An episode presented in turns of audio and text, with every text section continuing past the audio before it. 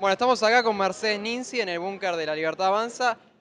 Hace, dos hace una semana, 10 días, eh, ag- agredieron al movilero de C5N y hoy al de AM750.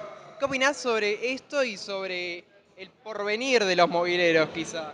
Mira, está pésimo que agrega- agredan a los mobileros. Cuando agredieron al compañero nuestro de C5N, yo estaba ya en Dolores. Pésimo, pésimo. No me gusta nada porque eso de robarle el cubo está mal, está mal, está mal, está mal. Eh, lo importante es la democracia y para que haya democracia debe haber periodismo libre y cada uno decir lo, que considera que quiere decir. Así que lo de hoy es horrible, el otro día espantoso y, y los políticos pasan y los periodistas quedamos. ¿Viste? Es así. ¿Se defienden los derechos de los mobileros?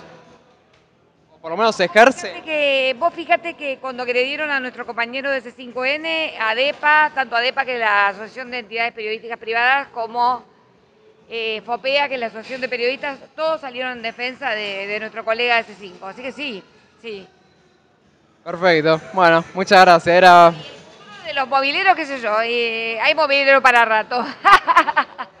la calle crece. Crece. Claro, porque antes vos pensás que cuando yo empecé éramos las radios y los canales de aire. Después aparecieron los canales de cable. Después, bueno, las FM por supuesto, y, pero ahora tenés todas las redes. Entonces tenés millones de mobileros. O sea, es impresionante, cada vez más.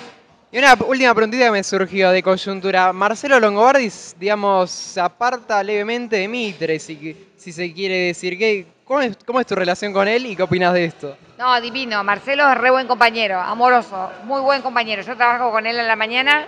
Buenísimo. Hoy vino a conducir el programa y obviamente que lo vamos a extrañar. Yo lo voy a re extrañar. Muy bueno. Perfecto, Mercedes Ninzi. Muchas gracias.